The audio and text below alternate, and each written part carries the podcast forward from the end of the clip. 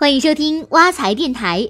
哎，双十一临近了，对于吉祥买买买又不愿意承受过多压力的购物狂们来说啊，刷信用卡消费是不错的选择。但是呢，在用卡过程中，如果稍有不慎，就很有可能造成不必要的费用，甚至引起信用危机。那我们如何才能既安全又经济的使用信用卡呢？我们来听听挖财信用卡专家给我们的建议。一网购用卡安全可以这样来保证：保证用卡安全，必须要保证自己的信用卡密码后三码不外泄。密码的重要性，大多数朋友都知道，但是后三码很容易被大家疏忽。信用卡背面签名栏的最后附有三位数字的 CVI 密码，就是后三码。只要知道了这个密码和信用卡卡号，网上支付就能完成。因此。在收到自己的信用卡后，最好熟记这三个数字，再将它们从信用卡背面划去。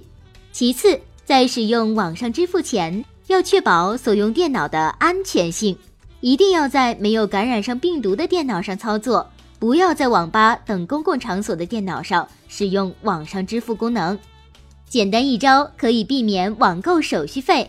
很多朋友网购的时候会发现。选了大半天的商品，最后支付成功了，却发现要收手续费。其实很多时候手续费是可以避免的。我们来听听挖财的信用卡专家有什么办法：一、区分卖家是否开通信用卡支付功能。打开商品链接后，看到支付方式中有信用卡标志的商品，就说明卖家加入了信用卡支付业务，手续费会由卖家承担。二，那要是选中的商品没有开通信用卡支付业务怎么办呢？不要怕，这个时候我们可以跳过快捷支付，而选择网银支付。目前很多家银行的网银支付都是可以免手续费的。你可以在选择网银支付后核对下付款金额，如果金额没有增加，你就可以安心付款了。三，想要买的更多，还可以临时提额。购物车满满的一栏，却发现信用卡额度根本不够用，是不是很扫兴？这个时候就需要提高临时额度。提高临时额度有两种方法：电话申请和个人网银申请。但是临时额度并不是想申请就能申请的，提高临时额度有时间要求。比如招商银行是随时可以申请提升临时额度。工商银行和建设银行是在开卡后三个月以后可以申请提升临时额度，但是像广发银行是开卡后六个月才能提升临时额度。不过在申请临时额度的时候，一定向发卡行问清楚，使用临时额度能不能享有免息期。另外，大部分银行的临时额度内的刷卡金额都必须一次性还清，如果没还清，就会形成超限。不仅会收取超限费、利息和滞纳金，还有可能会影响信用记录。四、网购买的情不自禁，网购买的情不自禁，刷爆了也有办法补救。